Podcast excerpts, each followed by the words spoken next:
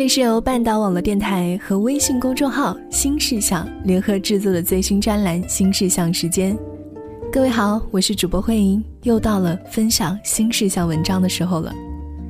今天选择的这篇文章呢，一看到标题我就立刻被吸引，因为好像与我们平时所秉持的观点有一点不一样。主题叫做“忘掉初心，没什么大不了的”。我们一起来听一听文章是如何阐述这样一个想法的。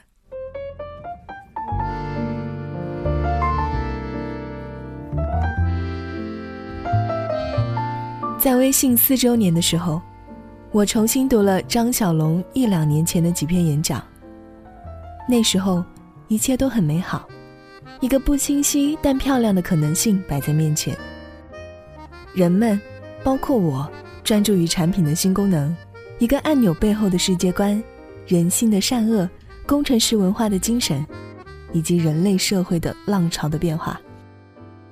因此，我特别能理解，有些人面对现在的境况，忍不住说：“微信正在远离他的初心。”只是，与流行的观点相反，我认为有时候抛弃初心，是对初心最好的坚持。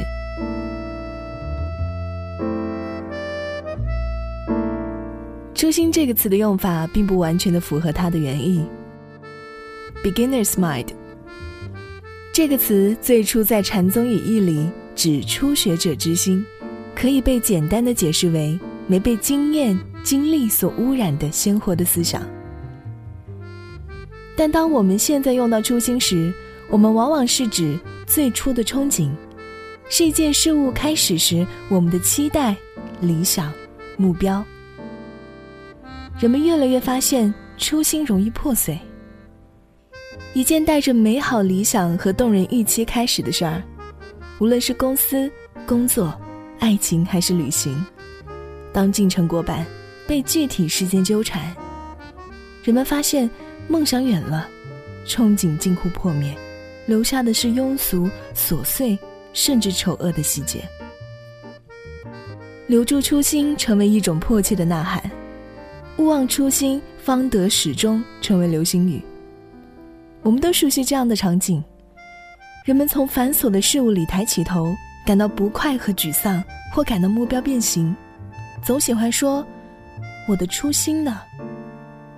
留住初心，成为了一种高贵的、有宗教感的追求；丧失初心，却成为一个人绝对不敢承认的事儿。与此同时，能留住初心的人却越来越少，这开始让人们经常性的因为沮丧感而产生愧疚感。同时，因为初心很难守住，有人开始觉得这时代不对，一定有种奇怪的力量将人们最初的憧憬和目标夺走了。有没有人想过，为什么初心就成了一个不能放弃、不能更改的东西呢？成长本质是一个人逐渐失去最初自我，更替为新的自我的过程。又因为这个过程伴随着压力、困难、不快的增加，人们对最初的憧憬总是带着巨大的怀旧情感。但除此之外，初心容易有许多不准确性。当一个公司要创立，一份工作，当然也包括情感和旅行要开始的时候。人们总会设想它将带来的激动人心的成就和时刻，而习惯性忽略可能带来的难题。尽管大多数人号称做好了面对困难的充分准备，但事实上，很少有人真的做好了准备。初心往往是在这个前提下设立的，它带着浪漫主义色彩，但不切实际。为实现初心而奋斗的最初的日子里，一切都可能是美好的。孩子还未成年时，人们都使劲的夸赞他们身上的优点，他们的勇气、率直和灵感。尽管孩子有太多明显的缺点，不够强壮，不够灵活，不够成熟和理智，人们很少因此责难他们。因为人们预期他们有一天可以补足这些缺点，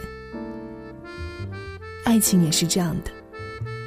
热恋期何其甜蜜，尽管男友已经在睡觉打呼噜或者粗心大意了，但人们把改变的希望寄托在将来。等到孩子开始长大，爱情持续发展，公司逐渐成型，人们的耐心消失了。未来这个借口逐渐失效。同时，之前被忽略的那些困难就在眼前，无法再躲避。越来越多细节需要解决，梦想和憧憬解决不了实际的困难。在这个时候。初心无法作为一种技术工具解决事实问题。初心与其说是一种激励，不如反过来说成为挫败感的巨大来源。它的反差使现实的丑陋更加不能忍受。这时候，忘记初心，专注当下事物，似乎才是更好的方式。还有时候，目标要在现实中调整，才能准确起来。而初期的梦想，也就是初心，没有经过现实的磨练，并不准确。这时候，最好的办法是忘记初心，避免初心带来的束缚，而不是揪着初心不放，认为一旦远离最初的设想就是失败的。可以调整的目标，才是最有可能实现的目标。人本来就该随着自己的成长调整方向，重新认识自我。事物当然也是这样。我完全理解初心的价值。一方面，坚持初心其实是坚持一种精神上的方向感，让人们避免成为自己的对立面。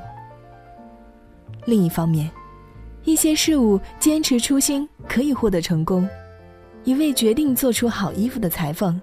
几十年后，还是可以坚持这一点，并且成为受人爱戴的裁缝。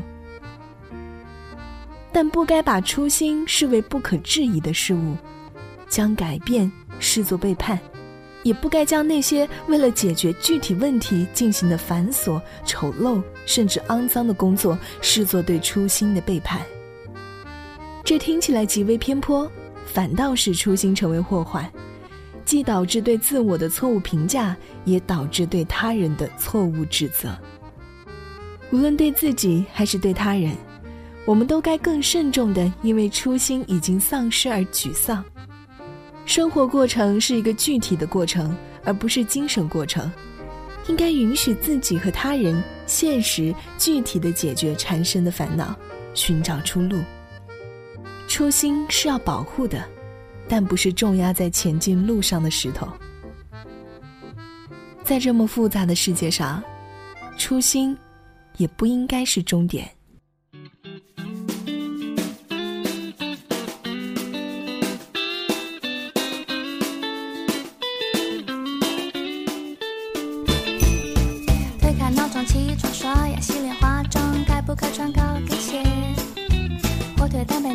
昨晚说的梦话。办公桌上的灰尘，烦恼还在昨天，今天重复昨天。星期六有个约会，是我唯一